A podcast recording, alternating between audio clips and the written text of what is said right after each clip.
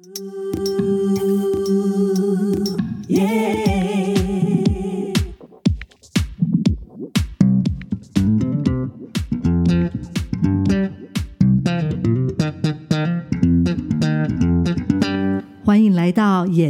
教练，专业指导解答演员的疑难杂症，提升演技，了解演员的职业，加入我们，探索戏剧的奥秘。准备好了吗？开始吧！Hello，各位听众朋友，大家午安。大家好，OK，我是演员教练小田老师。我是演员教练尚云老大。我今天牙龈肿的很大，哎呀，这真的是非常好的体验。我今天觉得非常疲倦，你今天非常疲倦，为何啊我？好想睡哦。可据说今天是你的日子哎真的，录音的这一天是我的生日 Happy birthday to me。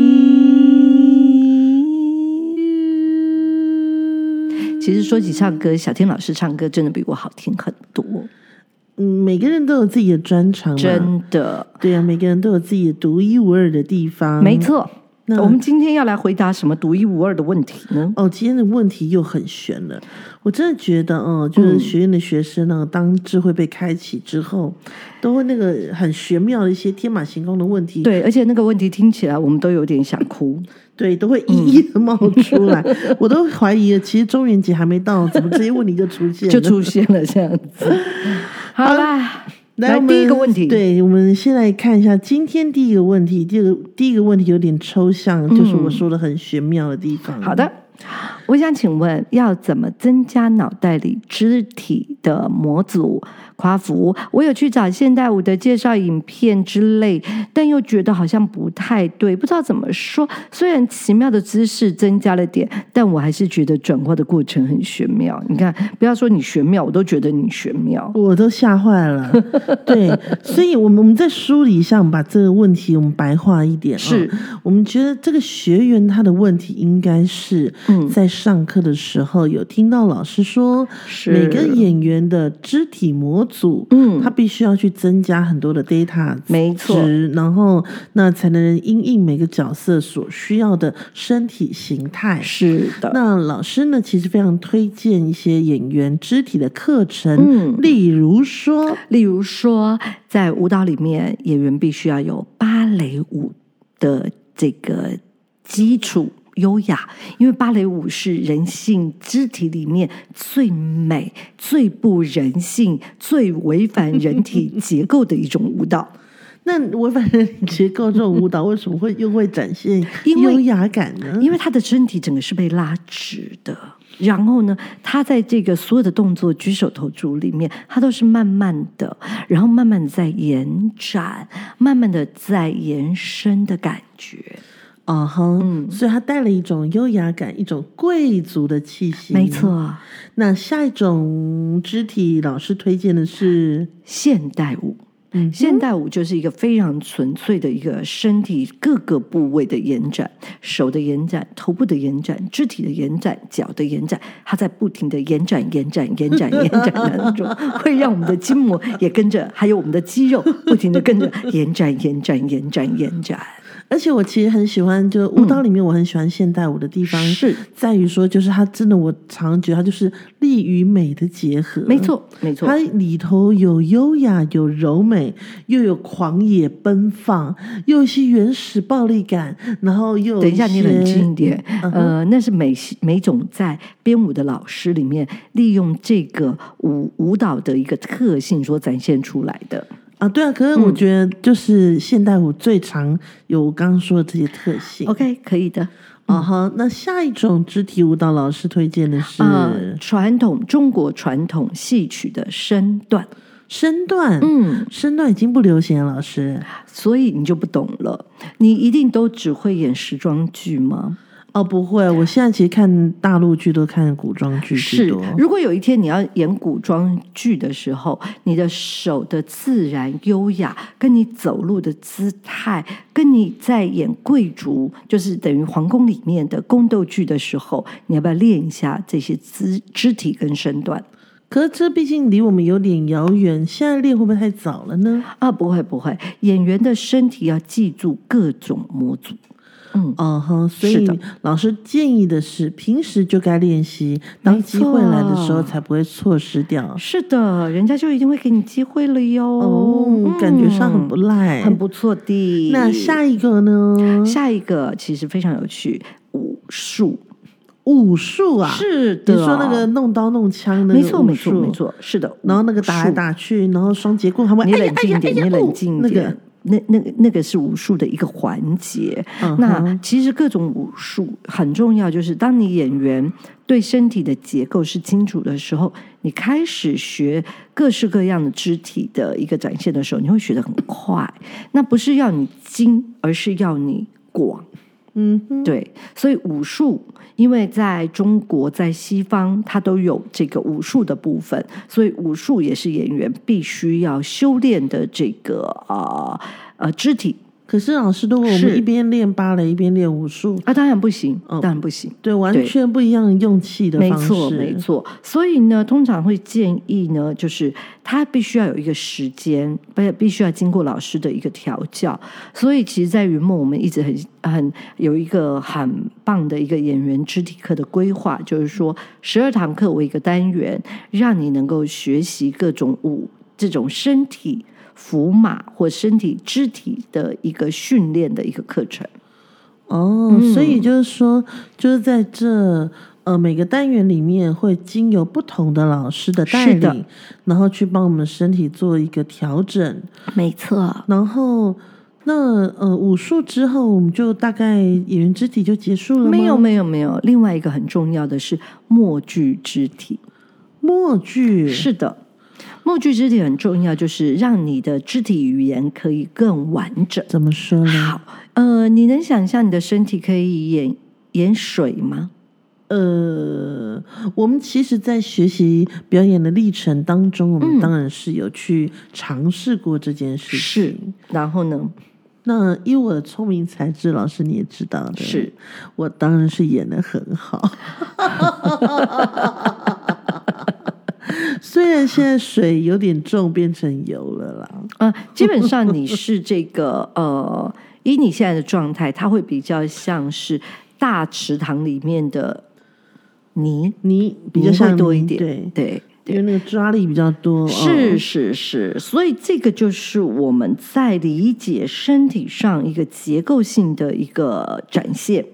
其实这样听下来，我真的嗯觉得尚元老师帮我们规划的、呃演员肢体课程其实蛮有趣的。是的，从呃芭蕾舞、现代，然后到呃国剧武功的身段，是。然后到武术课程，没以及最后由默剧肢体课来做一个嗯收尾。是，那它等于说由内而外嘞，嗯，是的，没错，从我们的呼吸开始调整，呼吸、嗯嗯。身形、眼神，然后呃身体配合呼吸的张力，然后到身体的灵敏度，是，然后用力程度，然后最后一个抽象性的思考，让身体去成为不同的材质、嗯不同的属性。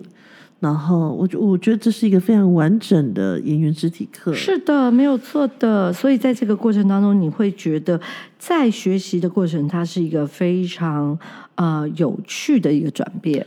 OK，所以嗯也就是说，这个这个学员他非常认真的听进了老师您的建议，没错，但是他收到了部分的讯息，嗯，就是例如说现代舞是。非常适合演员身体模组的发展，嗯嗯。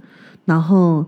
所以他就很直觉性的去看了一些现代舞的呃影像，是。然后直觉性的想象，如果我把这个状态变成角色放在舞台上，或者什么样的展现？嗯。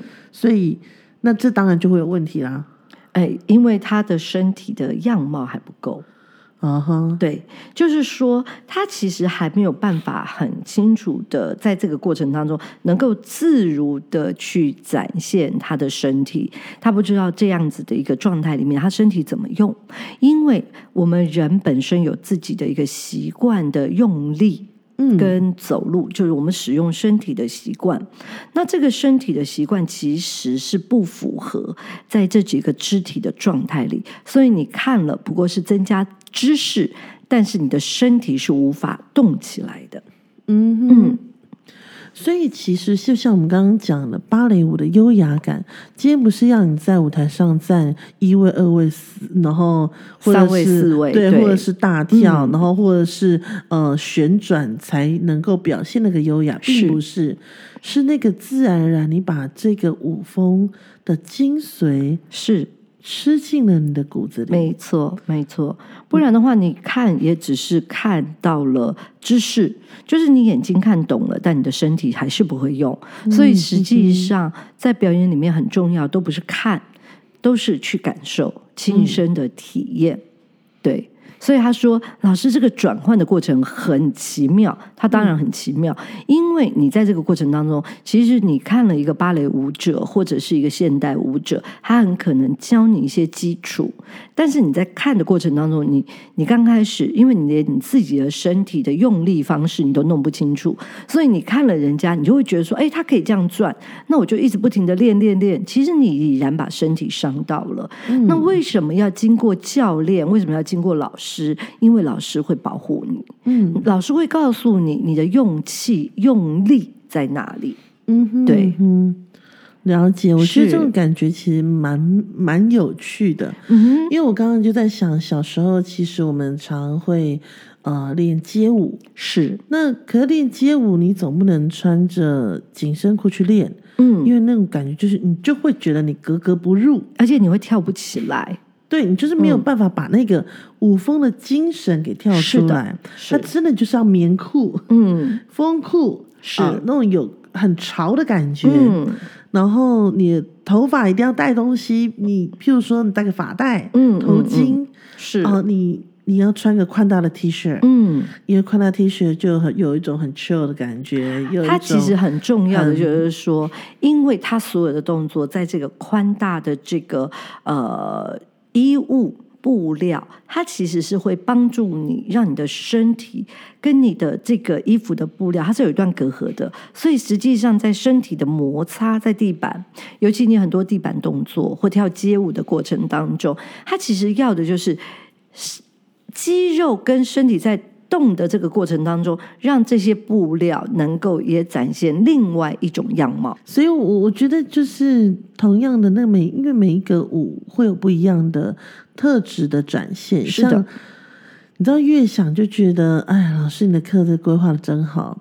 你看哦，从芭蕾舞转到的是现代芭蕾舞，本身就是它有优雅的贵族气息，没错。然后，那它就像是一个。呃，被教导的很乖巧的良家妇女感，然后那要吃苦耐劳，没错。可是到了八呃，到了现代的时候，是告诉你说你要有良家妇女的教养，然后但是你可以展现属于你自己的魅力。魅力，对对。哎，我觉得这种衍生，它真的就是让演员的身体慢慢一层一层的被训练出属于。自己真的是一个独一无二的风格出来，嗯，然后那要肌力有肌力，要灵敏度，要节奏感，然后要优雅，要柔美，是哦，这些都可以达成。对，我我觉得是很棒的。那为什么用这样的一个设计？其实它也来自于身体的一个锻炼。因为如果你一开始，比如说像武术啦，比如说像身段啦。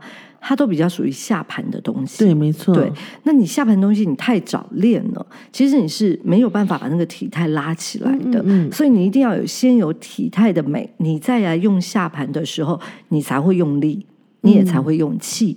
然后接着下来很重要的，为什么会回到默剧？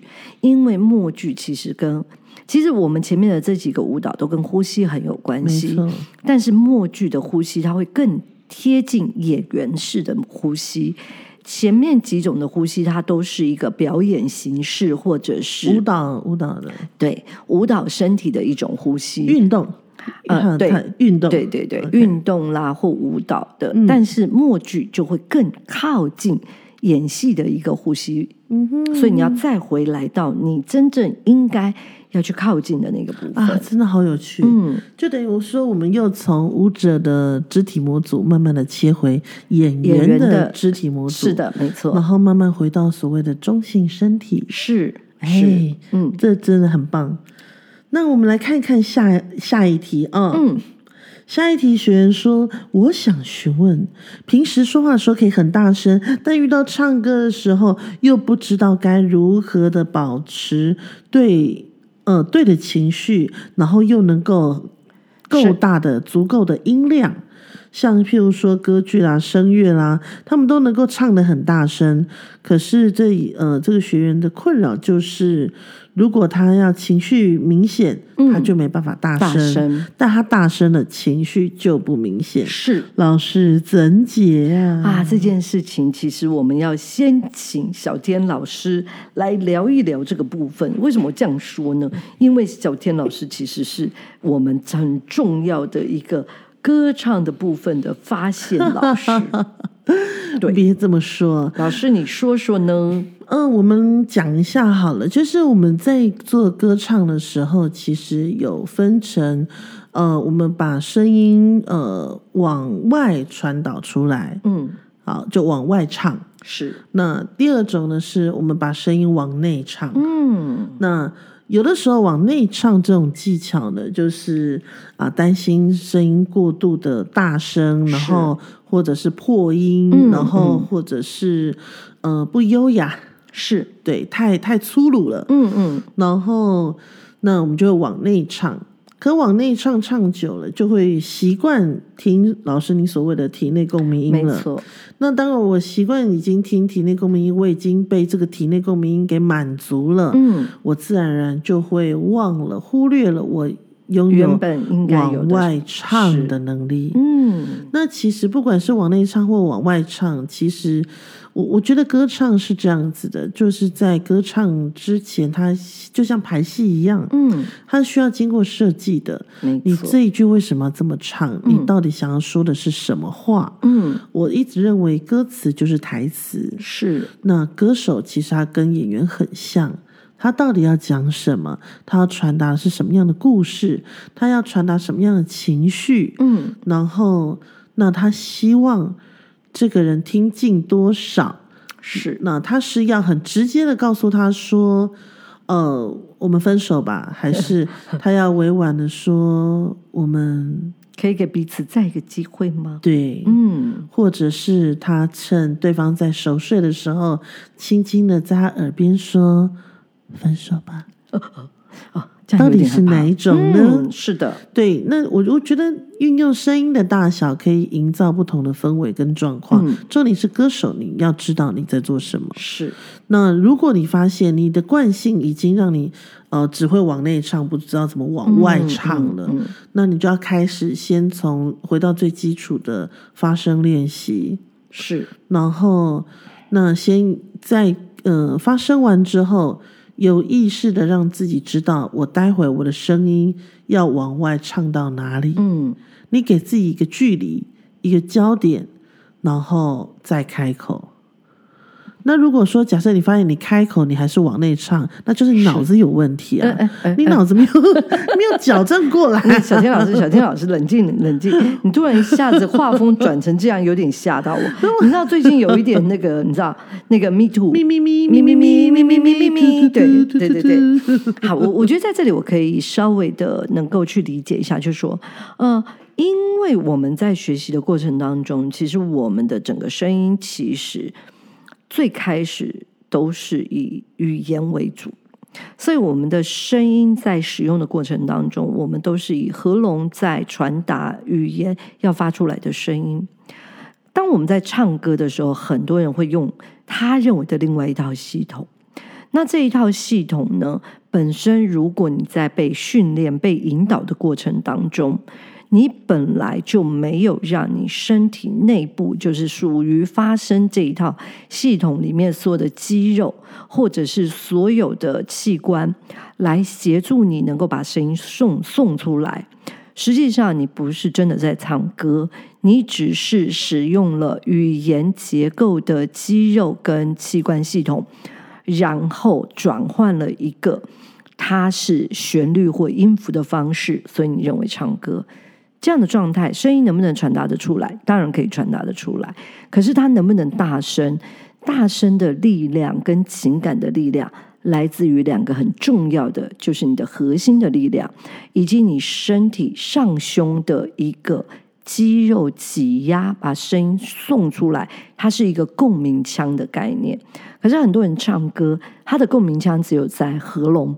当他只有在喉咙的时候，其实你的声音再怎么大声，只是压迫了你的喉咙，不停的在收缩紧逼、收缩紧逼的状态。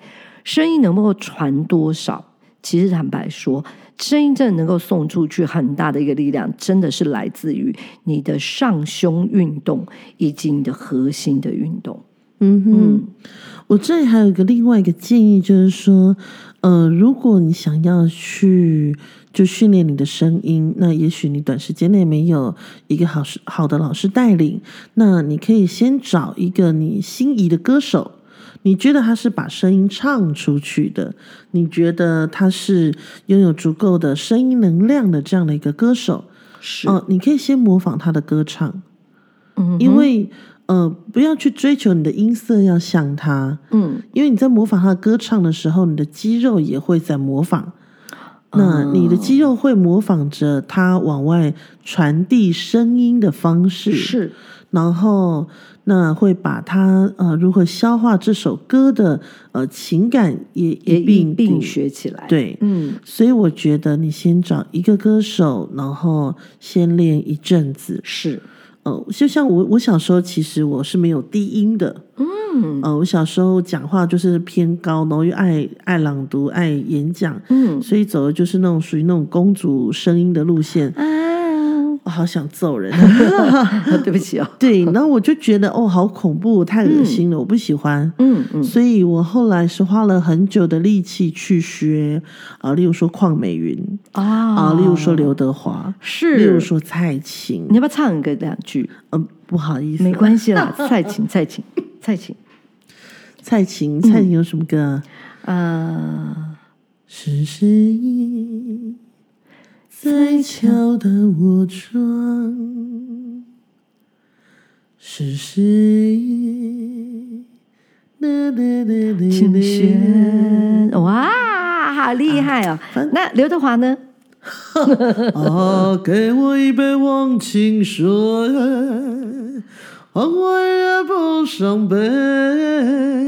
啦啦啦啦啦啦啦啦，雨打风吹，啦啦啦啦啦啦啦。好了好了好了好了，歌词已经不记得了。邝美云呢？啊，年纪大了 啊，一个真心半个吻。就他们的那个低音，就是会走，就是胸腔的共鸣。嗯嗯嗯，对。那我我觉得这个也是要需要练习的，因为我们人体有太多的肌肉了，是你不去使用它，它就是没有力气啊。没错，就像你同样的，你你的手没有力，你怎么去去拉起二十公斤的水箱呢？对，这些都是需要练习的。是。同样，当你把你自己的肌肉比较弱的肌肉锻炼的比较有力了，你的声音自然而然的就会比较容易送出来、送出去。对，嗯，这是其实是一个在声音里面很重要的一个。概念，那很多人在一开始其实还不了解自己声音的特质的时候，就会说：“那你可以教我什么样的变化？”其实，当你不了解你自己声音特质的时候，你还有你的一个能够发声的一些器官的时候，其实你能用的就是不停的损害你的喉咙。嗯嗯，OK，是。所以这一集的演员教练要告诉大家的是，第一个就是请你去一样尽量的去搜集你的 data 值，是的，很多事情不要只透过脑子想象，尽量让你的身体去例行，不管是增加你的身体模组，或是增加你的声音模组。那如果说你想要让你自己拥有一个优雅又有力量的肢体展现，欢迎你可以开始健身，开始上有氧课，没错，或是去跳个现代舞。是。那如果说假设你希望你的声音铿锵有力，铿锵有力，铿锵有力，然后可以呃传导出去，把你想要的情绪，然后可以就是展现出来，展现出来。那欢迎你可以先找一个你喜欢的歌手，没错，然后请你去模仿他的呃唱歌的方式，嗯，他的肌肉运作的方式，是的。然后先让自己逐步的开始，呃，可以由体内共鸣传导变成体外共鸣，是的。然后那时候我们再来做一个比较呃进一步的调整，会更加的合适。是，其实呃学习表演就是呃很多人都会说，那你先教我技巧。其实技巧真的在传授的过程当中呢，其实真不难，难的是我今天教了你技巧，可是当你发现这个技巧跟你自己本身这个工具它是不不相容的时候。这些技巧对你来说一点用都没有。可是，如果我们能先理解我们自己，而这些技巧，它就会变成是你的随身的一个配备。我用一个很简单的说法：你的手小肌肉本来就比较发达，那么你应该要做的会是什么呢？我会建议你去做美容师、美发师、剪纸艺术家。为什么？因为你的小肌肉灵活。这样子的工作你要去做，比如说啊，这个啊泥水匠、水电工，其实就有点可惜。我为什么这么形容呢？因为你可以做非常精细的动作，我能够告诉你怎么在这个精细的工作里面去做到更多多样化的变化。但是如果你今天是一个小小肌肉不发达的人，可是我却给了你小肌肉的一个运用的工具，你会觉得很辛苦，因为你本身小肌肉不发达。嗯，对，OK，嗯，好的，所以这一期的演员教练我们就告一个段落喽。是的，那祝福每个人都能够找到独一无二自己的专长，嗯，然后发现自己的弱点，也可以赶紧的想办法迎头赶上，而且强化自己的弱点。没。呃不，嗯嗯，强化自己的弱点，把自己的弱点跟开，嗯。嗯，呃，发现自己弱点，培养他，然后让他变成另一个优势。没错，哈哈哈。OK，好，那演员教练就告一个段落了。咱们下周见，拜拜。